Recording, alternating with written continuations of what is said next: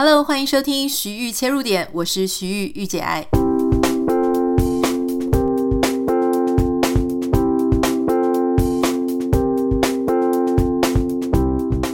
Hello，欢迎收听今天的节目。想要跟大家先分享一下我上个礼拜的生活。上个礼拜其实对我自己来说非常重要的一件大事，就是我们的个人品牌线上课程的第一班，在台湾的十二月十九号，然后跟大家一起在线上是首发班。那那一堂是基础班。我其实真的是，你知道，其实我在台湾啊，常常演讲、主持节目，或是上课、上实体课程。自己也筹办了非常多次大型的演讲活动，我都没有一次像这个礼拜这一次线上课程这么紧张。原因是因为呢，其实以前在实体课程或是演讲，你很好预估说，OK，你只要投影片接上去，电脑没问题，麦克风没问题，那一切都是我很熟悉的。可是如果用线上课程，第一个我会担心说，虽然我们也反复的测试我们自己的上课界面。可是我们还是会担心说，哎，会不会遇到什么突发状况？我就会患得患失啊，然后就一直想说，会不会网络没办法连线？会不会平台有什么问题？会不会大家登录上有什么问题？会不会大家不习惯线上上课的方式？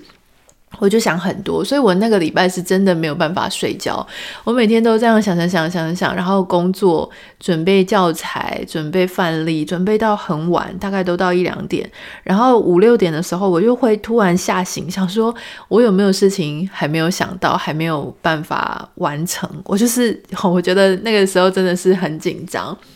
然后到上课之前，我记得我们是。呃，台湾时间是早上十点上课，然后我们这里那时候是晚上六点。我差不多呢就已经在下午的时候吃中餐，我就开始，我就一直觉得很紧张，然后就是跟我先生讲，我好紧张，我好紧张。他就说：“拜托，你不是常常在演讲，常常在上课？”我说：“不是，我说你千万，你千万在那个时候不要用网络哦，你不要就是占我的频宽，不要干嘛哈，就很紧张。但还好，就是。”大家可以看我那一天，真的是我们本来是说一个半小时的课，结果后来真的是我本来想说可能加码十分钟就差不多，结果我们加码了四十分钟。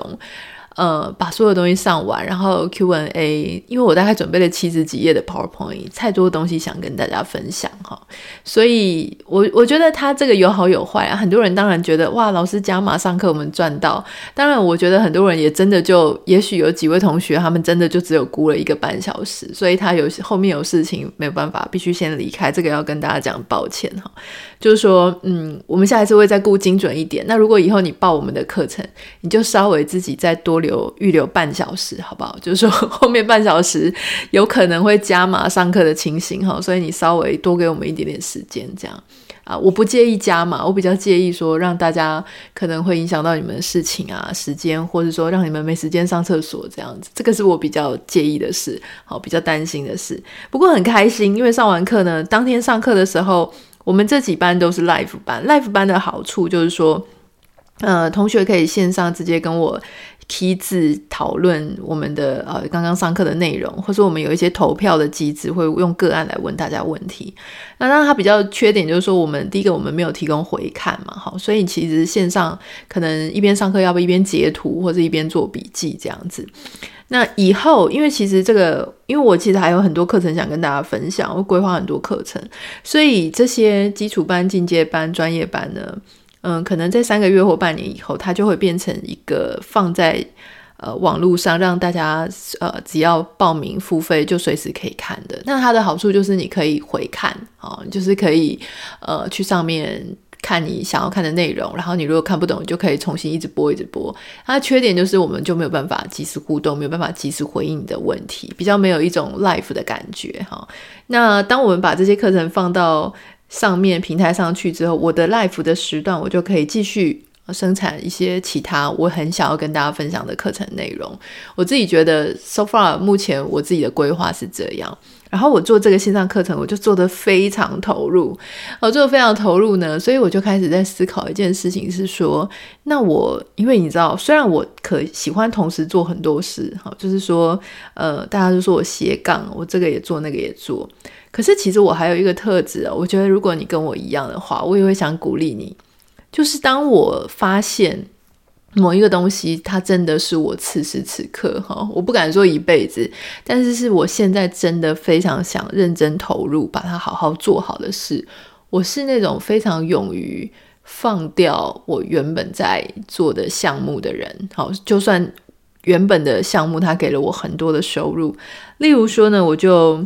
在准备课程的过程当中，我就我那个脑内啡啊，一定有非常多就释放出来，然后我就感到极大的愉悦。因为以前我在念啊、呃，就是正大的硕士班跟博士班的时候，我其实最 enjoy 的部分哈，就是写做研究，然后写成论文，投稿研讨会，然后上台报告。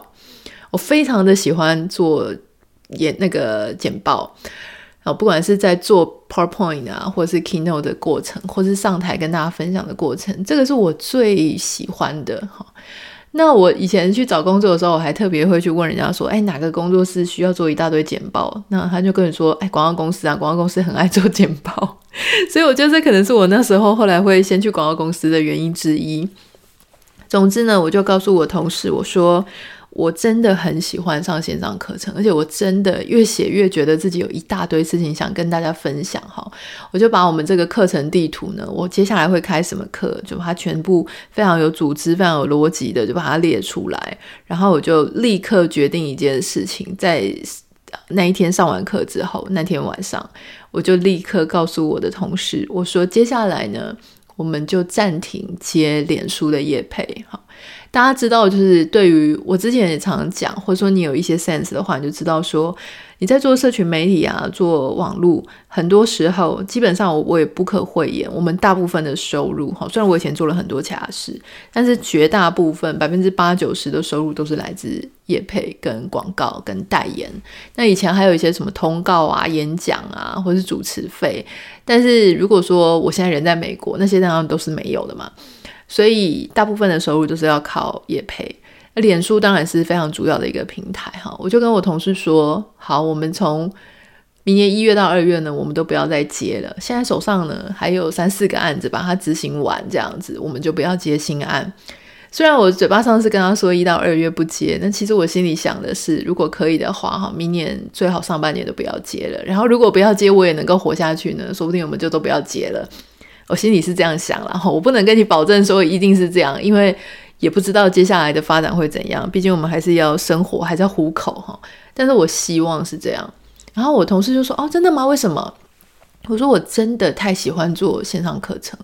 我就就是非常想要好好做。那需要一些时间哦，让我就是去呃非常专心的设计课程、规划课程、设计这整个事业的架构，这样。”我刚刚说，因为如果我又要这样子分心去做别的事情，本身，嗯、像我们这种这种三分钟热度，可是其实是你换句话说，它其实是那种爆发性格的，就是说我想要做什么，就要很投入。我基本上不太能够在我很想投入的时候去分很多心，好，那所以我就跟他讲说，我就是想用几个月的时间把这整件事情全部做好。那如果它是一条路的话，我大概就放弃这一块，这样哈。然后他就说：“嗯，好，我支持你。”其实我超级感动的耶，因为我有告诉我这个同事，那我同事当然是对我发薪水嘛，所以我如果没有钱，他就没有钱了。但是我告诉他说，虽然这是个 risk，我这个是有一点风险的，毕竟我们之前所有基本上大部分的收入也是来自业配很多。我说，但是我真的想试试看，你愿意支持我吗？那我同事就说：“我支持你啊，好，我们试试看。”那就是他也要帮我负责很多随班助教啊，很多事情。那我觉得人生有人愿意支持你这些事情，真的是要很感激也很感动。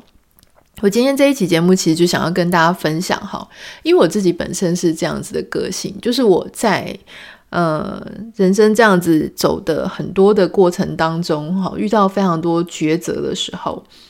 我其实是属于那种非常勇于做抉择，在关键时刻的时候，每一次你在做抉择的时候呢，你不一定是遇到关键时刻，可是当你内心有一个很强烈的冲动，你觉得说，确实这个就是我现在此时此刻非常想要发展的方向，我觉得那就是我的天命哈，或者说我真的很想全神贯注到同一件事情。可是这个时候呢，你常常会有另外一个拉力，就是你会有另外一个声音跟你讲说：“诶，可是你在这里赚收入赚得稳稳的啊，他也给你很丰衣足食，你为什么一定要现在放弃呢？你不能等到这里已经做不下去了，你再去做另外一件事吗？我想大家一定都常常会遇到这一类的经验。那我可以跟你分享哈，我不是只是这一次在讲线上课程，我要放弃我的脸书贴文业配哈。那我我不是全面放弃嘛，因为我其实是有跟大家讲说，在 Podcast 上面我们有广告时段，我多多少少还是会接一点啊，就是不至于饿到西北风。我们家的同事什么。呃，我们的一些办公室的支出啊，同事的薪水，这个都是发得出来，这个绝对没有问题哈。然后当然还有线上课程，我希望可以大家继续多多支持，这个就没有问题。那我除了在这一次我有这么大的决心之外，其实我想跟大家分享，我在人生当中有几个不同的阶段里面，我也做过类似很重大的决定。比方说之前大家都会说，哦，你是不是念过博士反正为什么不把它念完哈？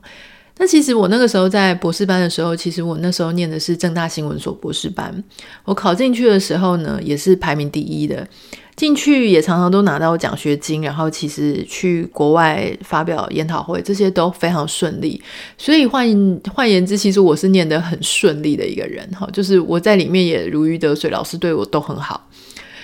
嗯，我甚至在休学了大概一年半的时候，还有学校那种呃头上非常多 SSCI 的很知名的老师问我说，我愿不愿意回去？他想要收我当他的这个指导学生啊，或是请我帮他做一些事情这样。所以其实是顺利的。可是我那个时候就在想哈，我觉得说，虽然说眼前这个棉花糖也不错，可是我心里一直觉得说，嗯。我当时虽然去念了这个东西，可是我后来一边念一边发现说，哎，感觉时代变了，少子化对教职人员有很大的影响，以及我自己的当下很想要做的事情是进入业界哈。我对于商业的变现呐，或是一些商业模式的策略啊，我是非常的有热情，所以我那个时候后来就毅然决然就就。啊，休学就离开了学校。那你说在在之前呢？其实呃，大家也知道，说我以前曾经当过电视台的记者哈。那那个时候我非常的幸运哦，因为一般来说，在我们那一台，你要当上主播或储备主播，其实很多人都等了什么好多年，五年、八年、十年，非常多人要到这样子资深的程度。那那个时候我非常幸运，就是我在那边大概做了一年半之后，我就被长官发现、发觉，就是长官就让我去试镜，试镜之后呢就通过了，变成当时的气象主播的储备人选。那他们气象主播储备人选其实就是他们的假日主播或他们的主播的呃储备人选哈。总之就是那个那一路是很顺的。可是当时我后来就放弃了那一条路，因为原因是我在那一年半当中看到这个产业的一些现象。那我知道说有一边是。也许很璀璨、很光明。那时候当主播是很多人羡慕，也是基本上我在那个新闻台里面十之八九，大家记者都很想往上爬哈，就是那个是一个感觉像升迁的一个机会。那我那个时候就是觉得说，这个生活其实不是我要过的，我想要过的是其他的生活，所以我就毅然决然的在我当选了，好，就是被他们选上了储备气象主播之后呢，我就告诉他们说，这个可能不是我想要过的生活，我想要选别的。那还有就是，呃，比方说像我离开上班族的生活，我很认真的就想说，我真的不想要再进办公室了，所以我试图的想想看有没有什么其他的方式可以让我不用进办公室也可以赚钱养活自己。在每一个这种蛮重大的决定哈，很多人看起来都是觉得很冒险的决定，或是你为什么不继续下去？明明也不是没有办法继续啊，而且看起来原本也不错，你为什么就要放弃？但是因为我自己知道说，那个真的不是我长久以往之后想要过的生活，所以我当下就把它放下来了。而事实的证明就会发现说，其实你放下来之后，你就会发现当下那个时候你会很感谢。你后来你会发现说，你很感谢当下那个很勇敢的自己，因为呢，你会觉得。没错，就算不管接下来是变好还是变不好，至少那个时候你是非常诚实的面对你自己的状态。而且老实说了，有时候呢，这些关键的时刻，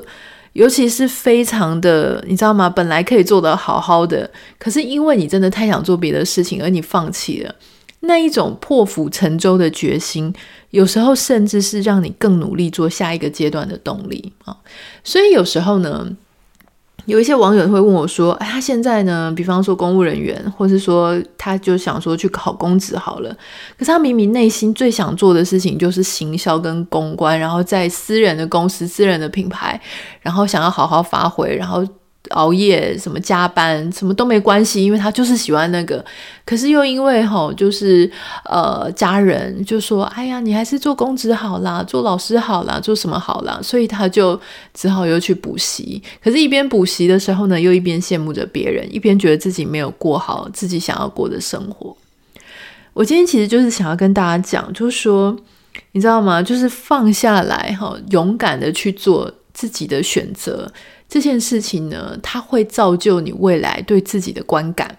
比方说呢，一开始其实我也是很没有信心的，我不太知道说我现在放下，我接下来选的东西会不会更好。可是当你习惯，像我算是习惯性这样做的人哈，我第一次做的时候我会怕怕的，第二次做的时候我会觉得我不太确定，第三次之后我会觉得没关系，我我通常直觉是很准的，我自己知道什么东西适合我。但我这一次。我就会那个 moment 又来的时候，那种心里的感动又来的时候，我其实就是非常有自信的。我会跟我自己讲，我甚至还去说服别人，就是说，其实老实说，你永远都有回头路。就是说，如果你现在好半年内、一年内，你觉得说算了，我选错了，你想要再回头，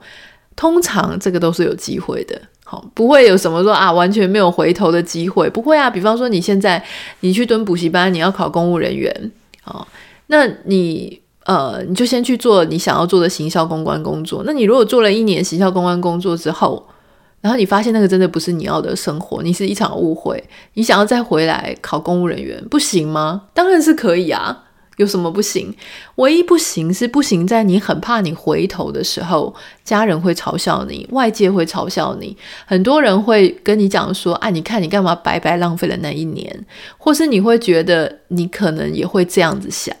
那我想跟各位讲，你就不要这样想，不要去介意别人这样子讲你。如果你能够跨越这一个怕被嘲笑，怕被人家奚落的关卡，你就可以去做你现在此时此刻想要尝试的事情。而且通常我自己的个性是啊，我没有很喜欢去跟人家交代说我现在要做什么，然后请求大家的同意。就像说，很多人会跟我说，可是我爸爸妈妈不同意。那我其实也会告诉我妈妈我相关的决定。可是呢，当我讲完我的相关决定之后，通常因为我妈妈是比较保守的人，她就会跟我讲说啊，不要啦，怎么样怎么样好。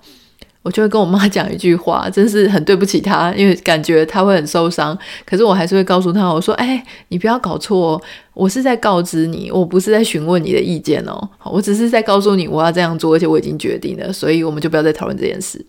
然后我妈妈就会说：“嗯，可那你不要告，不要跟我讨论，你干嘛跟我讲？”我说：“诶，因为你是我妈妈，所以我很想跟你分享，说我接下来正要做的事情，我希望你祝福我就好。”好，所以我觉得你要有这种 guts。就是如果你要做一个你明明知道人家不会答应、不会喜悦，他会有很多担忧的事情，你要不就不用讲嘛，要不就是你讲了，然后你就是耳朵就关起来，讲完之后耳朵就关起来，你就跟他讲说：“没有没，我我不是要听你的意见，我只是要告知你而已。”好，你要有这种自信。那接下来呢，所有的好跟不好，哈，没有人说转换是一定会变好。如果转换没有变好呢，诶，你就把它。你就知道不是得到就是学到嘛，所以至少在这个整个过程当中，我觉得你是可以很享受的。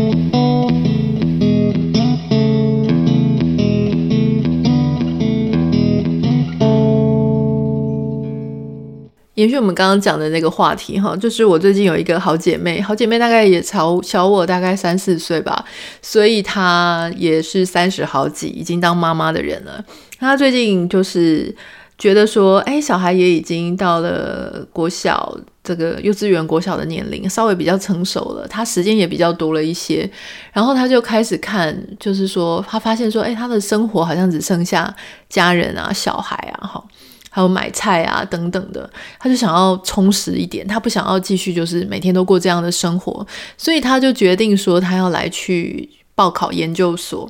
那我觉得这件事情在他来说是很不容易，因为我就我所知，我认识的他，他并没有那么喜欢读书哈，就是有时间有空闲的时候，他并不是一个会一直拿起书来的。可是人生总是会在某些时候，你觉得说，哎，自己不是很够，想要多去充实一些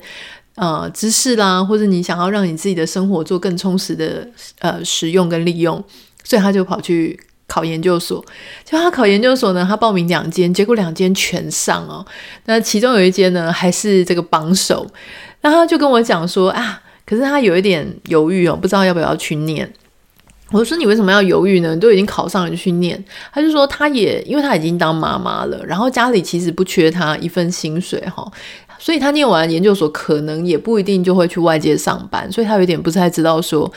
他很怕说，他念了一年两年之后，他会不会觉得他在浪费时间？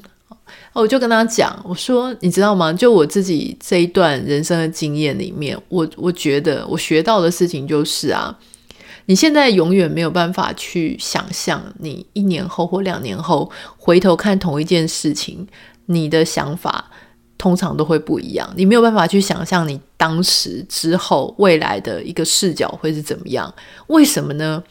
因为这一两年你会历经不一样的事情，你会体验到不同的状态，而且你甚至你自己会经过很多的路，经过很多的不同的人事物的碰撞之后，你会有不一样的想法跟深度。所以我常常都觉得说，有一些人他，比方说以前人家就会说啊。男生当完了兵之后呢，好像会看起来比较成熟一点哦。那所以，像我觉得有写过论文，而且那个论文真的是你写的，不是抄的，不是买的哈。写过论文的人，然后你这个论文真的写得很不错，有经过严格指导的人，通常呢，你在写东西的时候呢，你就比较能够预设说，呃，这不是只是你写来自己开心的，而是你写了要让至少。呃，指导教授啊，或是你的读者能够懂的哈，所以就是某一些历练，它绝对会根本上的改变了你自己的状态。所以你不要用现在的自己去想你未来的自己会怎么样去看待这一路，因为你永远没有办法设想，因为你现在就是还不是那个未来的自己。这样讲是不是讲的有点像绕口令哈？所以其实我要讲的事情就是说，当你遇到一个关键时刻，让自己很感动的时刻的时候呢，你就。给自己非常专心一致，然后投入去试试看，去试试看之后呢，我我想十之八九你都会很感谢那个时候非常勇敢的去尝试这件事情。好。